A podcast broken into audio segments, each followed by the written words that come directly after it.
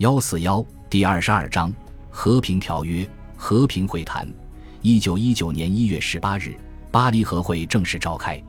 来自不同大洲的三十七个国家的代表团聚集至仍处于战时状态的法国首都。许多非官方代表和请愿者挤在酒店走廊上。一支五百多人的记者团似乎记录了这次世界性对话。美国总统伍德罗·威尔逊的十四点原则吸引了欧洲人的注意力。他也因此成了当时的英雄。疲于战争的人们期盼着美国梦中所提到的和平与繁荣。西部战线已经归于平静，但其他地方的战争仍在继续。三大帝国的失败和崩溃，导致他们以前的领土上出现了无政府状态和革命起义。无论是以前的沙俄，还是之后的苏联，都没有参与和平谈判。但是布尔什维克主义的浪潮就如同班克的鬼魂，笼罩在和平谈判桌上空，威胁着整个欧洲。新旧各国都在抢占着邻近的领土，俄国国内及其边境地区内战频发。协约国军队仍然驻扎的地区还能保持和平，但是欧洲的大部分地区都不是胜利者能控制得了的。尽管伦敦、华盛顿和巴黎做了很多会前准备工作。但实际上，会议的安排还是十分混乱。由英、法、美、日这些主要胜利国各派两名代表所组成的十人会议难以达成一致意见。于是，在三月中旬，一个非正式的四人会议出现了，其中包括劳和乔治、乔治克列孟梭、伍德罗威尔逊以及维托里奥奥兰多。其中，维托里奥奥兰多是四个人中影响力最小的。他们就需要做出裁决的主要问题进行了磋商，在考察团、委员会和个人顾问的协助下，三巨头以临时、零碎的方式为和平条约中的内容做出重大决策。由于伍德罗·威尔逊具有一定声望和名气，加之协约国对美国的重要性表示认可，所以全体会议在其第二次会议上才得以设立了一个委员会，由威尔逊担任主席。审议拟议中的国际联盟问题，国际联盟盟约以英美草案为基础，由主权国家制定了一个集体行动的制度化模式，以维持和平。在次要问题方面，他鼓励各国加强合作，以获得社会和经济福利。为了取代之前没能成功的权力平衡体系，新制度把条约中的第十条和第十一条作为核心条款。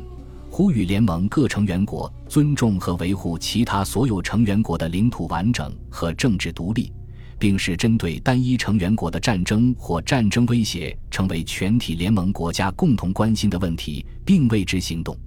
第十二条和第十七条则描述了可对侵略方采取的措施或制裁。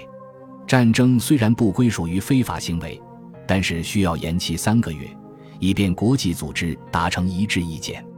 国际联盟盟约接受了集体安全体系的畅想，这个术语仅在二十世纪三十年代中使用过，但此举并不是为了创造出一个超级国家，而是为了在主权国家的世界中进行运作。自从成立以来，国际联盟虽然在意识形态上得到了国际认可，但是对于那些必须去运作这一体系的人来说，这是非常难以接受的。美国参议院否决了国际联盟盟约。及其所载的凡尔赛合约，而威尔逊的倡议并未能得到英国或是法国政府的支持。劳和乔治基于平息英国国内强烈的亲国联倾向，他拥护国联，但是对此并没有什么感情，并利用其他个人外交手段达成他的目标。法国人想要建立一个由常备军队支持的加强版胜利者委员会，由于该计划未能成功。保持怀疑态度的克列孟梭只能寄希望于确保法国的安全得到更切实的保障。他对国际舆论的力量并不抱任何信心，但他意识到需要对国际体系的改变做出回应，将国际联盟盟约纳入巴黎和平条约的每项条款中，并暂时把前敌对国家排除在外。这样的做法将新机构与胜利者的和平和现状联系在了一起。使得德国人愈加认定威尔逊出尔反尔，并加剧了苏联对这一新机构的敌意。集体安全体系能否在所有国家都发挥作用，是一个非常值得怀疑的问题。甚至在这一体系建立并接受检验之前，成员国的后续行动就凸显出了该体系存在的根本弱点。国联的成立被公认为是这次会议的主要成果，至少这是国际秩序的一个新特色，对各国的政治家及其民众产生了深远的影响。裁军与集体防护、免受侵略的承诺，让威尔逊结束所有战争的战争的主张更具有实质性的内容。不幸的是，就像权力制衡一样，新体系还是依赖于主权国家履行条款的自我意愿。不得已时，还要发动战争以强迫他们履行。